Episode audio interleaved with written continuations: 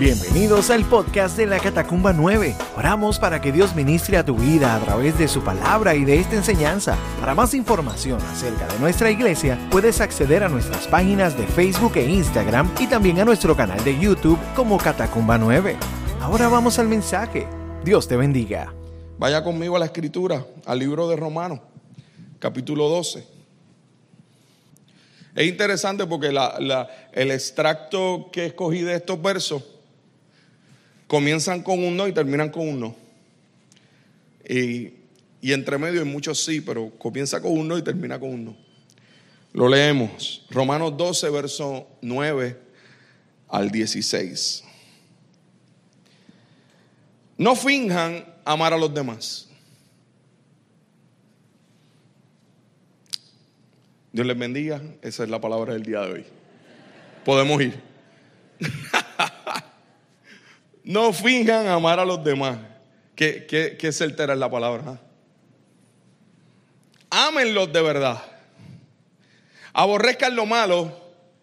Aférrense a lo bueno. Ámense unos a otros con un afecto genuino y deleítense al honrarse mutuamente. No sean nunca perezosos, más bien trabajen con esmero y sirvan al Señor con entusiasmo Alégrense por la esperanza segura que tenemos.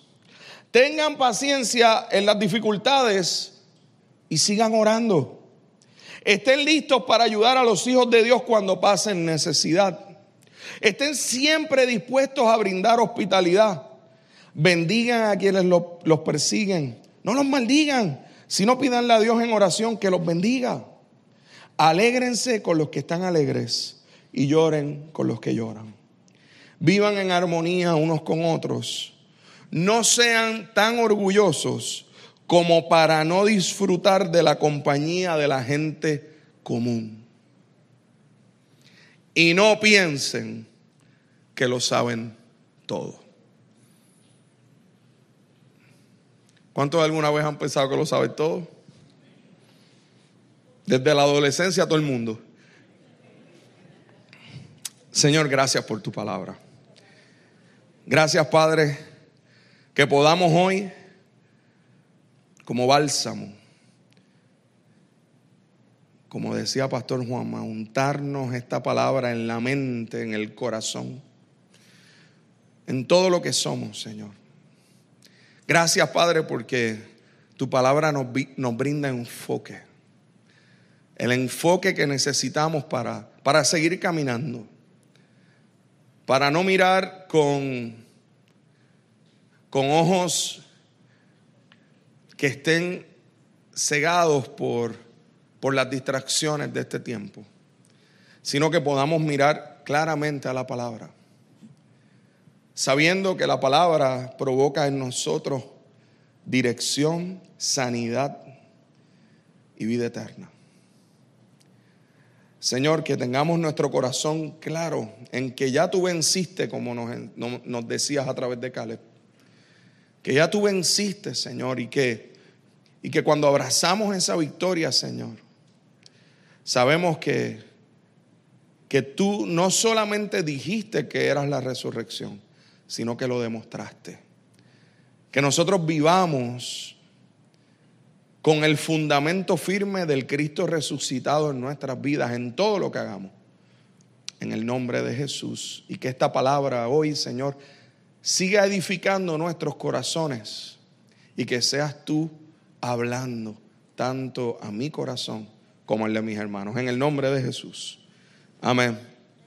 Y amén. Titulé esta enseñanza Amor Genuino. Eh, siempre que se acerca este, esta época de Día de la Amistad, Día del Amor, yo creo que son oportunidades que Dios nos permite para hablar en, total honestidad de, qué dice la Escritura sobre lo que es amor. Yo creo que, el mundo ha querido definir muchas veces lo que es amor y, lo define única y exclusivamente como, como un sentimiento en ocasiones o como una expresión.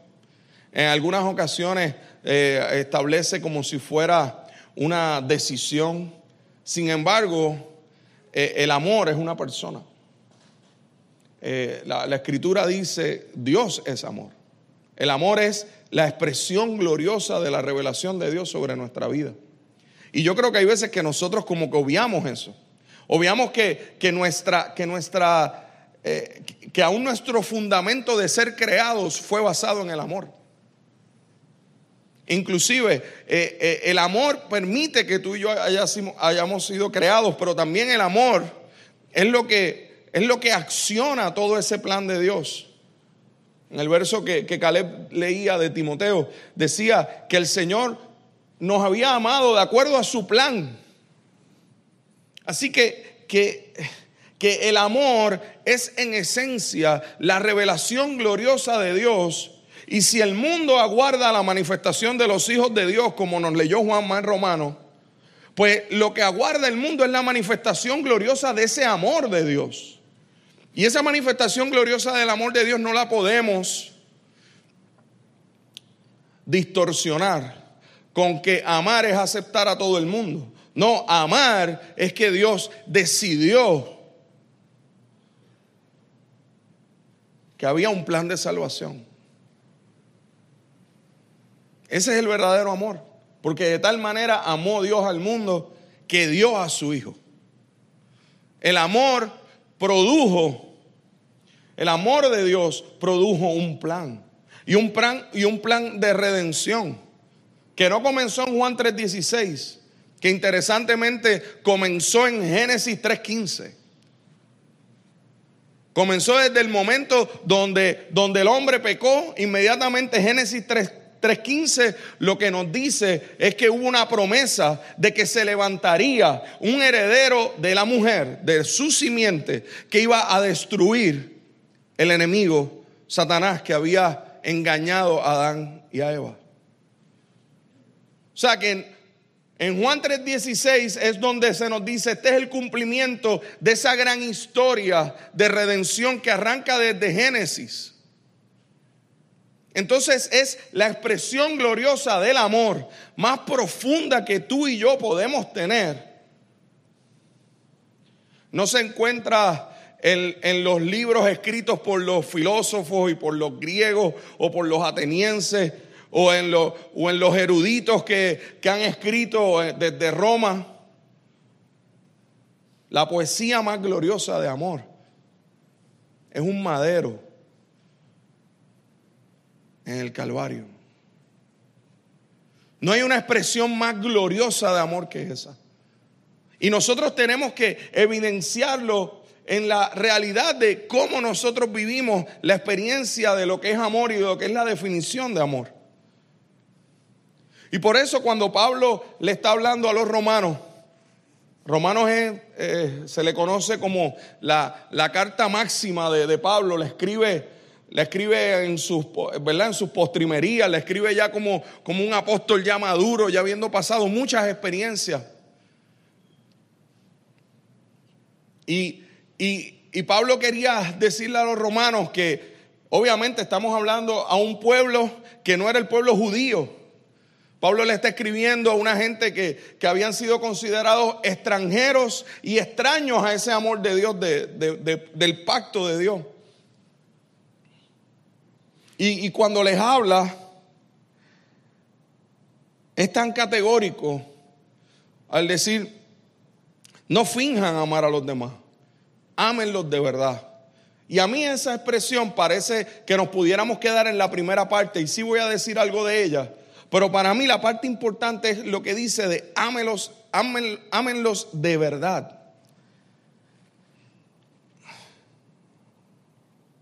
¿Usted sabe qué es lo glorioso de esa frase?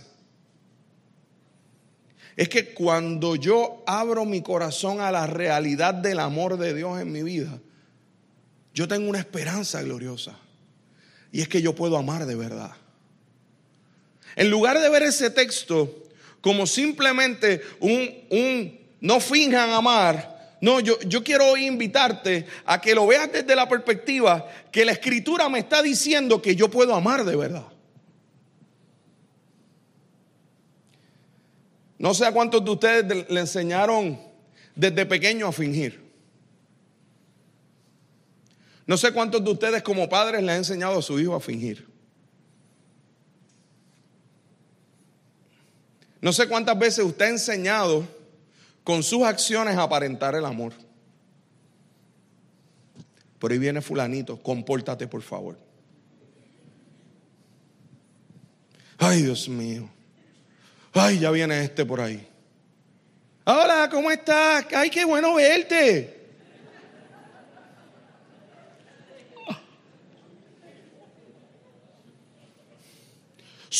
Tú le dices, en algún momento tú empiezas a decir que nos tenemos que ir.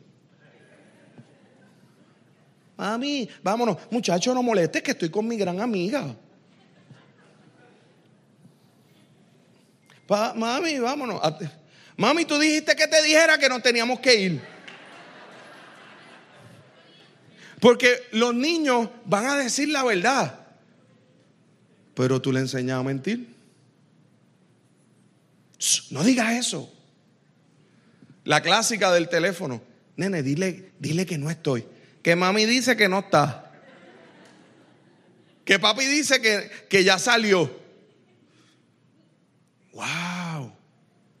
No, pero eso no pasa en calle y eso, ¿verdad?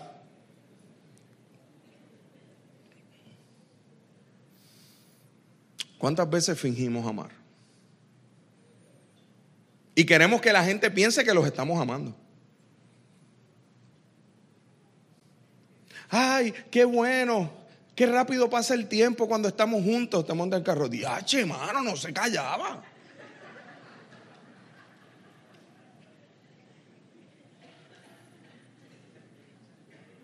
Cinco horas. ¡Wow! ¿Sabes qué es lo que quiero decirte con esto? El fingir viene en tu naturaleza pecaminosa. El aparentar está en tu naturaleza pecaminosa. Todos hemos pecado de eso. Todos hemos pecado. Pero hoy yo quiero traerte una esperanza gloriosa. El amor genuino de Dios que ha sido derramado en tu corazón te puede librar de seguir fingiendo. Por eso, por eso esta palabra es esperanzadora porque dice, no finjas amar a los demás, ámalos de verdad. Es como si te diera, es como, es como si el Señor nos dijera, abre los ojos a una nueva realidad. Abre los ojos a la realidad de que puedes aborrecer lo malo. Que antes lo malo te controlaba, pero ahora lo puedes aborrecer. Puedes, lo, puedes, lo puedes amar menos, sí es cierto. No, no sigas con la mentalidad de que, de que pues bendito es que esta naturaleza pecaminosa. No, si tú conociste realmente la lo, real de Cristo, lo glorioso del poder de su Espíritu Santo, tú puedes amar. Ese es otro verso. Ámense unos a otros con afecto genuino Tú puedes amar genuinamente. Lo que pasa es que necesitas despojarte de todo ese aprendizaje que produjo tu naturaleza pecaminosa, todos los que quizás te enseñaron. Tú necesitas creer que puedes desaprender. Que eso que quizás aprendiste y que era lo común en tu vida y que era lo común que veías en tus papás, en aquel, en el otro, tú, tú, tú puedes decirle, Señor, yo quiero amar como tú porque tú eres amor. Y la marca de aquel que ha sido salvado, de aquel que ha sido reconciliado con la cruz, es que puede amar. Es que puede deleitarse en honrar al otro. Usted sabe cuál es nuestra naturaleza pecaminosa. Lo estuvimos discutiendo en la, última vez que, que estuve predicando. Es la envidia es, es, ese, ese, deseo de, de, lo otro, de, de tenerlo del otro. hacia ahí va nuestra naturaleza. Pero en Cristo, si nosotros hemos sido transformados por Él o vamos en camino en esa transformación, como el mismo Pablo escribió, no que seamos perfectos, pero una cosa hacemos, olvidamos lo que queda atrás y nos extendemos hacia lo que está adelante. Yo tengo que hablarme fuertemente. Y tengo, y tengo que decir, y tengo, y, tengo, hay veces que la gente dice, yo no sé por qué orar, ¿verdad? ¿Tú has oído eso? Ay, es que yo me levanto encima y digo, ay, ¿por qué voy a orar? Y me voy en blanco. Mira, pues ora la palabra. ¿Qué tal si coges estos versos y dices, Señor, hoy quiero orar? No sé por qué orar. Padre, voy a orar así. Señor, ayúdame a no fingir amar a la gente. Señor, ayúdame, enséñame a amarlos de verdad. Padre, enséñame a aborrecer lo malo. ¿Qué tal si tomamos la palabra y la convertimos en lo que es la realidad? Tiempo de oración. Señor, ayúdame a aferrarme a lo bueno. Porque tiro para el monte fácilmente. Señor, porque yo necesito amar como tú amas. Hermano, el, amor, el amor no es que está por ahí y tú lo agarras, o el amor no es que está en la otra persona y el sentimiento que te, te brinda. No, el amor verdadero está en el Señor. Tú sabes lo que es tú deleitarte en honrar al otro. Y no solamente eso, en honrarse mutuamente. Lo que te está diciendo ahí es que cuando proviene del Espíritu y tú a alguien le das un cumplido, la otra persona está pensando en qué cumplido darte a ti. No está diciendo, ah, qué bueno, ah, qué bueno que se dio cuenta que yo soy tan espectacular. No, es que yo estoy pensando, wow, fíjate lo que me dijo, qué tremendo. Pero, pero, ¿qué puedo admirar del otro? ¿Cómo puedo deleitarme en honrarle? Se nos hace tan difícil. Porque cuando vemos algo con, admiración, en lugar de honrarlo, lo envidiamos. ¿Cuántas veces usted no ha oído lo que dicen que, que envidia es admiración con rabia? ¿Por qué no podemos filtrar, filtrar e, e, ese, ese carácter de tal manera que podamos decir, wow, realmente yo admiro de esta persona esto y me deleito en poder honrarlo? Oye, en esto tú eres mejor que yo.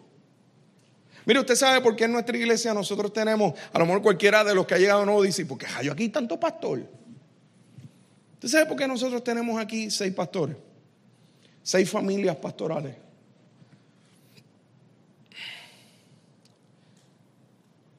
Porque ni Jessica ni yo tenemos todas las capacidades que hace falta para, para correr una, iglesia. Obviamente el principal pastor es Cristo. Y es glorioso saber que hay otras cosas que tienen otros pastores que sabe algo, yo nunca voy a tener. Nunca, nunca. Hay unos ejemplos, hay, una, hay unas vivencias que yo nunca voy a tener. Y por la cual doy gracias a Dios por cada uno de ellos. Porque siento que cada vez que me, cada vez que puedo sentarme a recibir una palabra, como la del domingo pasado de Pastor Adiel, o como en otras ocasiones de Pastor Tito, ahora mismo en el, en el funeral de nuestro hermano Manuel, Tito trajo una exhortación, una palabra gloriosa. Son cosas que yo no puedo hacer y que yo me deleito en ver cómo otros, Dios les ha dado unas capacidades impresionantes que me bendicen. Pero ¿sabe por qué ocurre eso? Porque entonces hay una renovación en mi corazón hacia el amor, en lugar de hacia la competencia. En lugar de a ver cómo entonces le paso por encima. No. Y, me, da gozo cuando, cuando, cuando nos estimulamos mutuamente.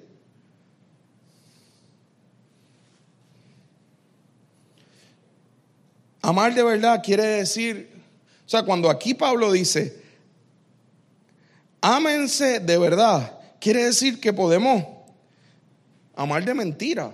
Entonces, Quiere decir que podemos mostrar una mentira cuando realmente estamos estableciendo un afecto por otro. Mire, usted tiene que ser firme con usted y decir, yo no voy a vivir así. Ah, pastor, pues eso quiere decir que no importa lo que los demás hagan, pues yo tengo que aceptarlos así. No, esa es la definición de amor del mundo. El amor en Cristo también es un amor que implica corrección. que a veces el, amor expresado incluye una amonestación, incluye una disciplina. No piense que amar es, ah, pues, pues, si lo amo, pues es que tengo que tolerarle o que voy a tener que tolerarle a ella todo lo que ella diga. Eso no es amar. Cuando yo amo a alguien, yo soy capaz de poder decirle, mira, ¿sabes qué? En esto creo que podrías mejorar. O en esto creo que estás equivocado. Yo, yo, cuando una persona realmente sabe que yo la amo, es porque yo puedo mirarle y decirle, no creo que debes seguir caminando por ahí. Eso es amor también. Lo que pasa es que como tenemos la distorsión del mundo, hemos definido que amar es que me quiera así y camine conmigo y lo que haga es que me tolere. No, es que te amo tanto que si veo que vas en una dirección incorrecta, te lo voy a decir. Aunque te hiera, porque fieles son las heridas del que ama.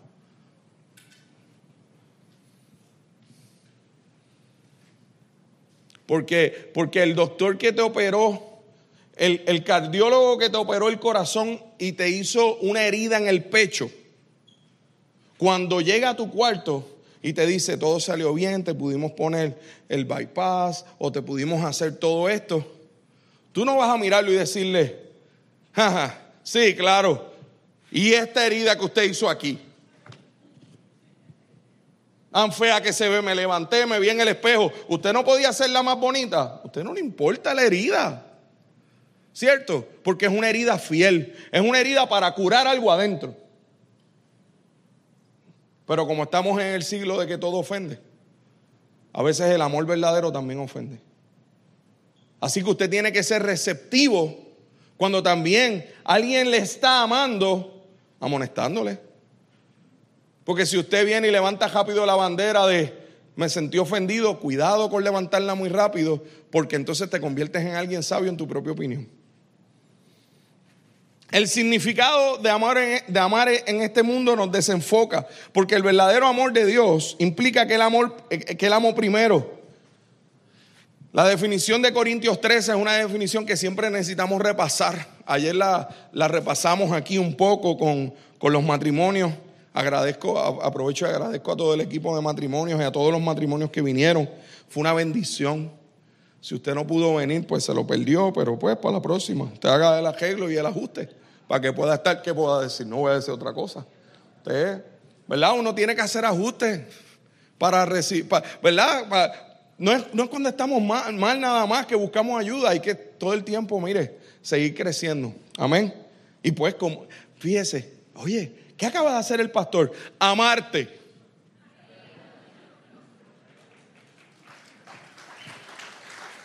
¿Tú quieres que yo te ame? Te amé. ¿Pudiste haber hecho los arreglos y no llegaste? Pues, pues para la próxima, arréglate porque después, ay, fíjate, mi matrimonio, yo necesitaría herramientas. Pues aquí la estábamos dando, pero tú estabas con la caja de herramientas en otro lado.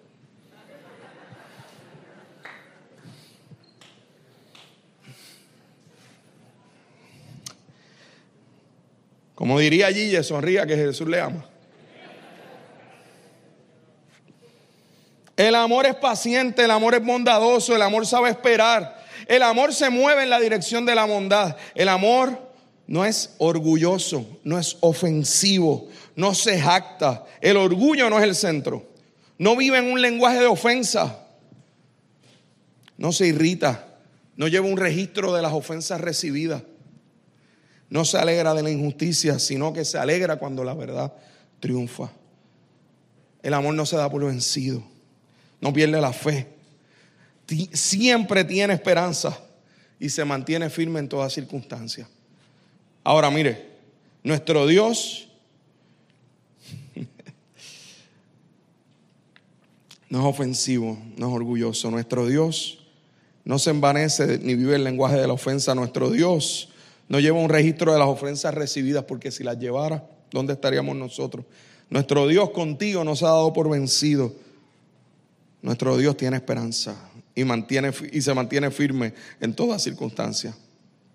Las expresiones del amor, se supone que en el matrimonio yo pueda expresar el amor no solamente diciendo te amo, sino cuando yo respeto, cuando yo honro, cuando yo admiro. ¿Sabe que la admiración en una relación matrimonial hace que ese matrimonio pueda seguir creciendo? A pesar de las debilidades, hay admiración. La fidelidad se expresa. En la amistad, Jesús dijo que nadie tenía mayor amor que este, que dar su vida por sus amigos. Jesús estableció el nivel de amor en términos de amistad en, un amor sacrificial. Cuando estamos dispuestos a, a, bendecir a aquellos que el Señor ha puesto a nuestro lado. Yo creo en el valor profundo de la amistad. Creo en, en los momentos más horribles y difíciles de mi vida. Siempre el Señor ha permitido y siempre Dios ha enviado gente a mi alrededor y gente a nuestra familia que han sido amigos. Como dice Proverbios 17, 17. Cuando dice que, que hay hermanos más unidos que un hermano. Hay, hay amigos más unidos que un hermano en los tiempos de angustia.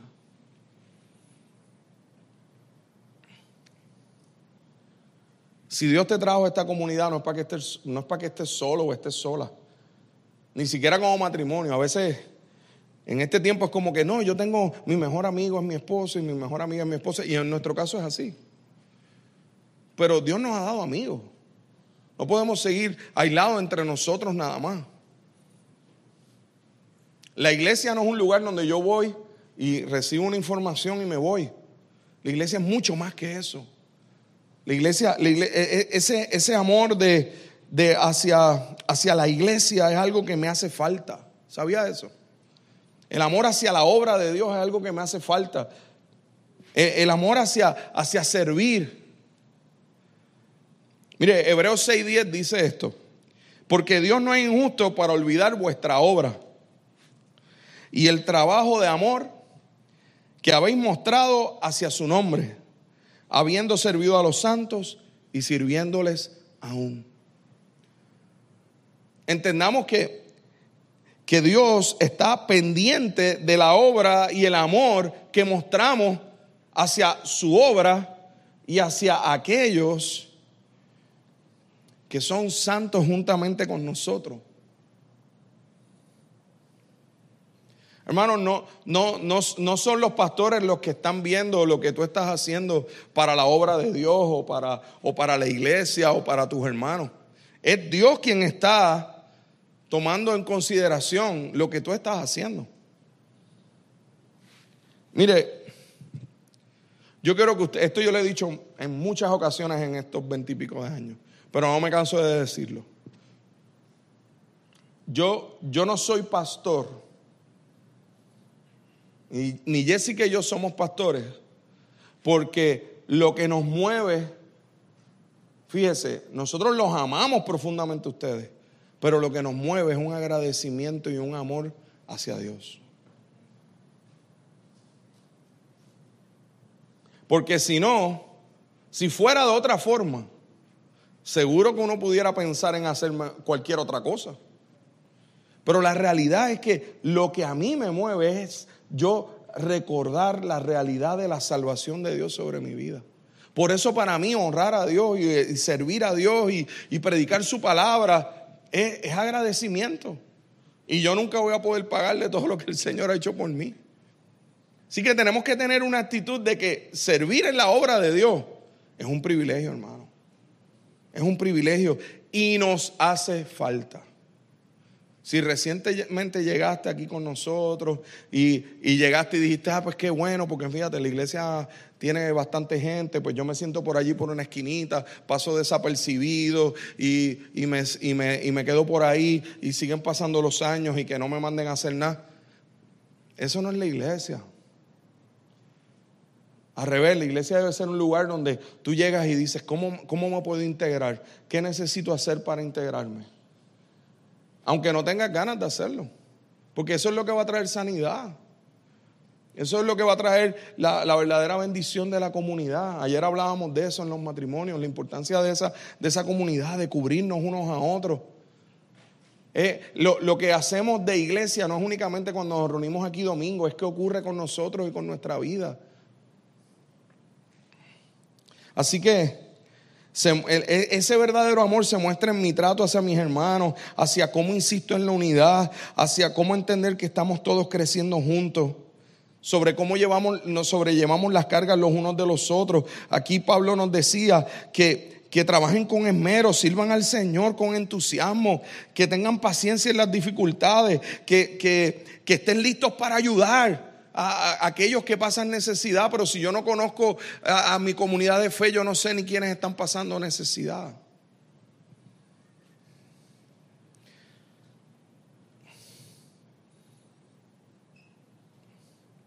Cuando dice, estén alegres, alégrense con los que están alegres. ¿Cómo lo vamos a saber si no estamos cerca? Llorar con los que lloran, ¿cómo lo vamos a saber si no estamos cerca? La, la, iglesia, mire, la iglesia no es un lugar donde damos un concierto y cantamos canciones. Y, no, esa es la celebración de ser iglesia. Nosotros los domingos celebramos ser iglesia, pero la iglesia es cómo, cómo nosotros crecemos juntos.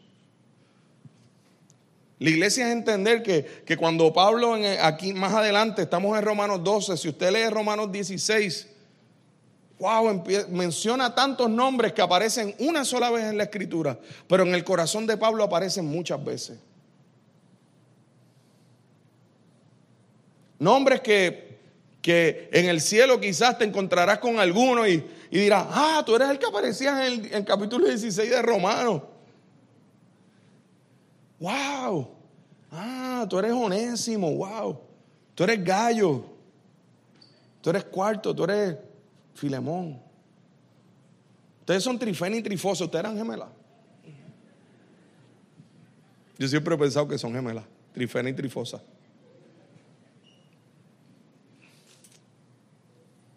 son nombres que hacen que entendamos que la iglesia, el mundo, en el mundo tú eres un número. Un número de seguro social, un número de licencia, un número de pasaporte. En Cristo, tú tienes un nombre y para colmo tienes un nombre nuevo. Dice Apocalipsis que usted va a tener un nombre nuevo, escrito en una piedrecita blanca. Yo quiero en el cielo ir donde usted preguntarle, ven acá, dime, ¿cuál es tu nombre? Dame, dime el nombre secreto. ¿Cuál es el nombre que Dios te dio?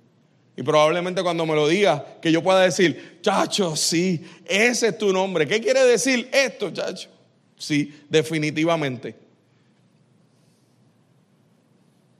Iba a decir un chiste, pero no lo voy a decir. Ay, Señor, eso no, no, lo puedo decir. Iba a decir un nombre que yo creía que alguien tenía, pero no lo voy a decir. Vivan en armonía unos con otros. Armonía no quiere decir que hacemos lo mismo. Armonía precisamente lo que quiere decir es que hacemos cosas diferentes, pero cuando sonamos juntos, wow, qué brutal se oye. Qué brutal se oye. Qué brutal se oye. En el momento donde tú dices, wow, cómo eh, eh, que toca la batería, que toca la guitarra, que toca el piano, son instrumentos diferentes. Tú tienes que tocarlos de una manera diferente. Pero cuando tú los armonizas y se oye bien, wow, qué glorioso. Igual que mal se oye cuando no hay armonía. Así que, y, por, y, por, último, dice, y esta, este, este detalle está fuerte, ¿no? No sean tan orgullosos para no disfrutar de la compañía de la gente común. Usted sabe que es algo que hizo la cruz. Nos puso a todos en el mismo nivel. El mundo funciona con que dependiendo, bueno, en este siglo es dependiendo cuántos followers tú tienes, pues ahí tú, ese es tu standing. Dependiendo cuánto dinero tienes, esto es standing. Dependiendo qué posesiones tienes, esto es standing. Dependiendo lo que estudiaste y qué diploma tienes, ese es tu standing. El mundo depende de, de qué has obtenido y qué proyectas.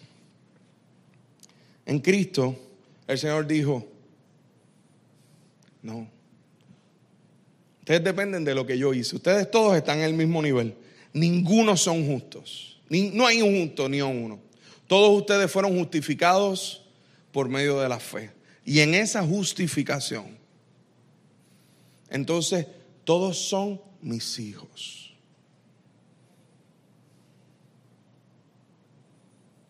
Yo tengo tres hijos espectaculares. Cada uno de ellos con sus talentos y, y también con sus debilidades.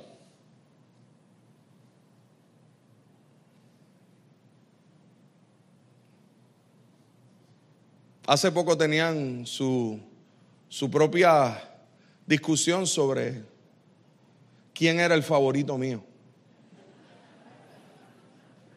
y quién era el favorito de mamá.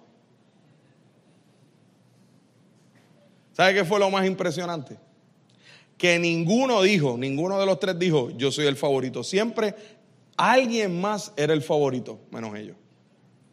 No, papi, tu favorito es Joshua decía o Caleb o Jerry. Joshua decía, no papi, tu favorito es Jerry. Jerry decía, papi, tu favorito es Caleb.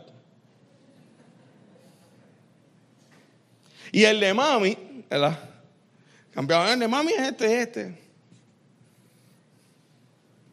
Si algo yo aprendí es que yo necesitaba tener momentos con cada uno aparte cosas, hay cosas que hacemos como familia, pero hay cosas que cada uno necesita de mí. Y si algo sabe un padre que tiene, que tiene más de un hijo, es que no hay forma de describir que el amor que se siente por cada uno es igual y diferente. Que yo no puedo decir, pues entre los tres, ¿a cuál salvo? A los tres. Y, que no hay forma de, que tú puedas disfrutarlos a los tres de la misma forma, ¿no? Los disfrutas diferente. Eso es lo que logró la cruz para nosotros. Tenemos un Padre que a todos nos ama igual y diferente. Y que no hay delante de Él ni hombre, ni mujer, ni esclavo, ni libre, ni el que tiene dinero, ni el que no tiene. Aquí todos estamos delante de Él. Y por eso aquí dice la escritura, no, no seas tan orgulloso como para no disfrutar de, la comunidad, de quienes somos.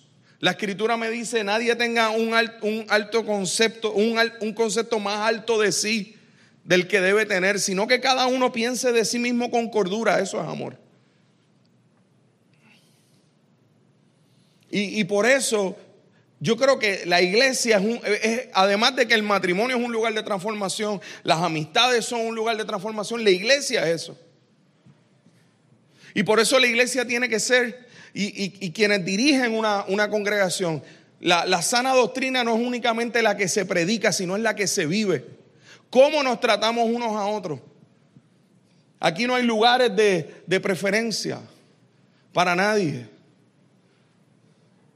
Aquí hay lugares de honra para todos.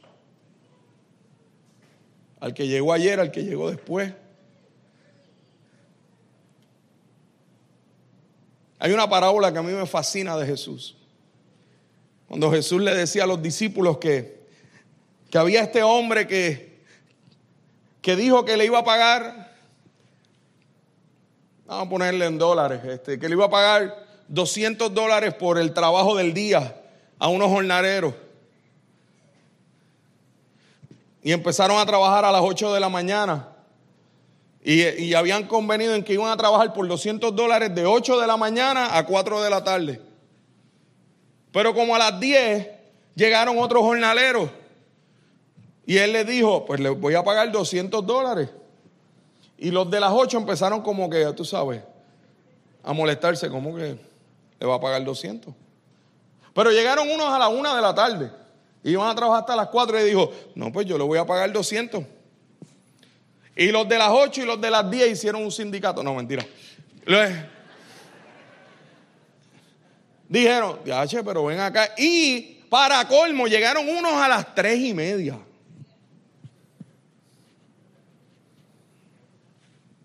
Y dijo, le voy a pagar 200. Y vinieron los de las ocho, los de las diez, todos. Pero, jefe, usted nos dijo que nos iba a pagar 200 a nosotros y esto lo que lleva es media hora y aquel lleva dando vueltas. Sí, siempre hay uno dando vueltas. Mirando, ah, sí, ah, qué chévere. Mirando, ah, mira este. ¿Usted sabe qué, qué le, le dijo el jefe a todos? ¿Por qué te molesta? Porque yo soy bueno. Yo no hice un acuerdo contigo que te iba a pagar 200. ¿Es justo esos 200 por tu trabajo? Sí. Si yo, si yo llegué a un acuerdo contigo, yo puedo hacer con mi dinero lo que yo quiera. Yo puedo hacer con mi bondad lo que yo quiera. ¿Fue justo para ti? Sí. Pues deja que se goce aquel que llegó quizás último. Y te voy a decir un secreto, hermanito. En esa parábola, tú y yo somos los que llegamos a las tres y media. Porque los que llegaron a las ocho fueron los israelitas.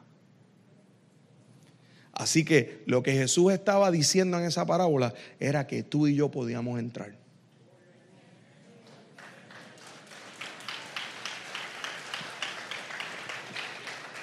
Que no necesitábamos una herencia israelita para entrar. Eso es lo que hizo la cruz. Eso es lo que hace el amor. Nos iguala. Y nos pone frente al Dios bueno que nos salva, aunque trabajemos media hora. Y por último, el consejo más bonito del Día del Amor es, y no piensen que lo saben todo. No sean todólogos, por favor. Todos sabemos algo, todos ignoramos algo. Por eso usted necesita aprender siempre. Eso no está en la Biblia, lo dijo un pedagogo, pero un pedagogo muy respetado por mí, se llama Paulo Freire, brasileño. Y decía, usted va, hay algo que usted va a saber muy bien, pero hay otras cosas que usted va a ignorar bastante. Seamos lo suficientemente humildes como para reconocerlo. Y que tengamos el corazón de, de honrarnos. Yo quiero exhortarte a algo hoy. Yo quiero exhortarte a que, primero, si hay gente aquí, además de tu familia, a quien tú necesites agradecerle y honrarle y decirle, oye, gracias por tu amor, que lo hagas. Que, que le honres y que digas, oye, te admiro, gracias por bendecirme, tu testimonio me edifica, tu matrimonio edifica mi vida, tu amistad es de demasiado valor. Eso es verdadera honra. Segundo, si estás con nosotros ya sea poco tiempo o llevas mucho tiempo y sabes que no estás totalmente integrado, el verdadero amor te dice, intégrate para que puedas aprender a amar más. Yo creo que aprender a, amar se aprende. Y el Señor nos ha dado una esperanza gloriosa. Puedes amar de verdad. Puedes, puedes, puedes liberarte de ese amor fingido y amar de verdad. ¿Cuesta? Seguro que sí. ¿Qué necesitamos? la llenura del Espíritu y caminar en el Espíritu para eso. Y dicho sea de paso, hago un paréntesis. Para aquellos que recién están con nosotros, desde el domingo próximo volvemos a, hacer algo que en el pasado se hacía de forma regular y, y que amamos el poder volver a hacerlo. Y es que el discipulado 1 va a volver a ser presencial los domingos en la mañana.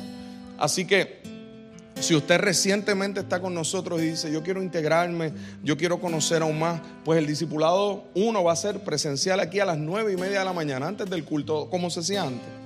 Y usted ahí va a conocer a, todos los pastores que van a estar dando clases desde el domingo próximo a las nueve y media de la mañana.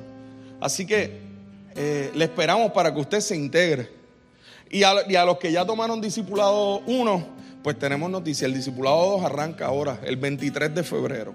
Así que el miércoles, este miércoles no, el próximo miércoles, discipulado 2 aquí, presencial a las 7 y media, miércoles.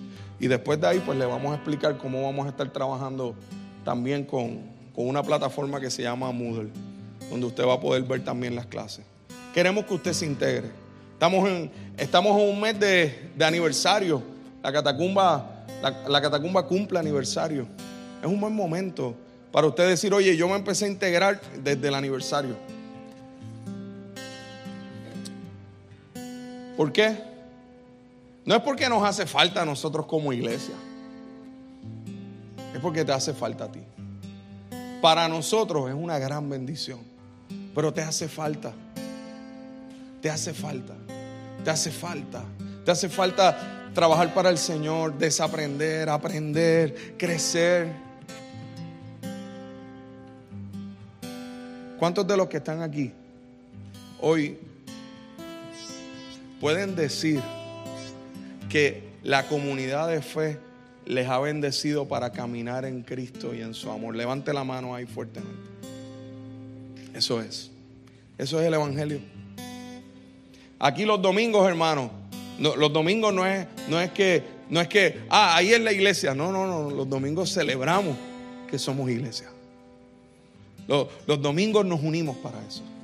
Así que hoy te exhorto a que practiquemos aún más el amor,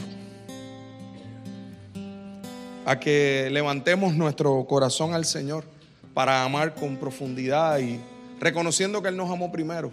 Hoy estamos aquí porque Cristo resucitó y, y, Él está vivo y esa cruz nos muestra el más grande símbolo de amor. Yo sé que mañana lo que se celebra, el símbolo mayor es, el corazón. Pero el símbolo mayor de amor es la cruz. Así que si estás de acuerdo conmigo en esto, ponte de pie. En nombre de Jesús. Oh Señor. Oh, gracias Padre por tu amor. Gracias por tu misericordia. Señor, estamos ante tu presencia. Gracias Señor por amarnos. Gracias por hablar profundamente a nuestro corazón. Señor, enséñanos a no fingir el amar a los demás, sino a amar de verdad. Señor, enséñanos a aborrecer lo malo y aferrarnos a lo bueno. Señor, enséñanos a amarnos unos a otros con, con un afecto genuino, que haya un amor genuino entre nosotros y que nos podamos deleitar en honrarnos mutuamente. Y si, y si entre algún hermano o hermana ha habido algún conflicto, que haya que haya reconciliación, porque tu amor da para eso y mucho más, Señor. Padre, enséñanos a trabajar con mucho esmero y servirte con, con mucho entusiasmo, porque eso es lo que produce en nosotros tu amor. Señor, enséñanos a alegrarnos en la esperanza segura que tenemos en ti, todos juntos en, en plural Señor, y que cuando vengan los momentos de dificultad podamos ser pacientes, orar a ti y caminar juntos, alegrándonos con los que se alegran, pero también llorando con los que lloran. Señor, que, que vivamos en la hospitalidad, que vivamos bendiciendo al otro, que vivamos en armonía y que el orgullo no, no siga atacando nuestro corazón como para no disfrutar de la compañía del, del que tú pongas a nuestro lado, porque porque tú nos hiciste iguales, aunque diferentes. Porque en ti todos somos favoritos, Señor. Porque en ti, Señor, con cada uno tienes un trato especial. Porque a cada uno nos hablas y te revelas a nuestra vida y impactas nuestro corazón de tal manera que nosotros podamos entenderte. Y ese, y ese es el amor del Padre que ha sido derramado sobre nosotros. Y gracias porque en muchas ocasiones usas a nuestros hermanos y a nuestras hermanas para bendecirnos con, con ese desarrollo de comunidad y de vivir juntos, Señor. Padre, que no, que no vivamos la vida pensando que lo sabemos todo, sino que la palabra tuya en la boca de mi hermano y de mi hermana es de edificación y de bendición. Es, mucho mejor que, que, que una palabra en mi mente. La palabra tuya en la boca de mi hermano y de mi hermana es una bendición. Que podamos vivir así y amarnos genuinamente. Y Señor, mientras en esta semana todo el mundo está celebrando quizás eh, el amor por encima, que nosotros podamos mostrar el amor que es profundo de la interior, el amor que salta para vida eterna porque es el amor que nos rescató, porque es el amor que, que vino, que se movió, que estuvo dispuesto a sacrificar. Gracias Señor, porque, porque el símbolo verdadero del amor es esa cruz. Donde allí, Señor, se unió la justicia con la misericordia. Donde allí tú, Dios justo, estableciste tu juicio, pero en Cristo fuimos justificados por tu gran misericordia con que nos amaste.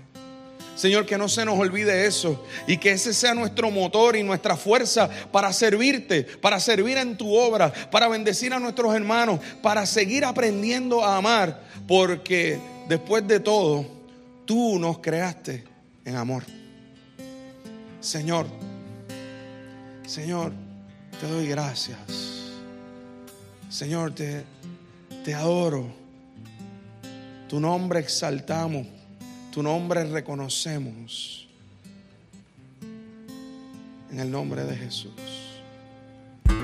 Esperamos que Dios haya ministrado a tu corazón a través de este mensaje. Para más información acerca de nuestra iglesia puedes acceder a nuestras páginas en Facebook e Instagram y también a nuestro canal de YouTube Catacumba 9. Gracias por estar con nosotros. Será hasta la próxima semana. Dios te bendiga.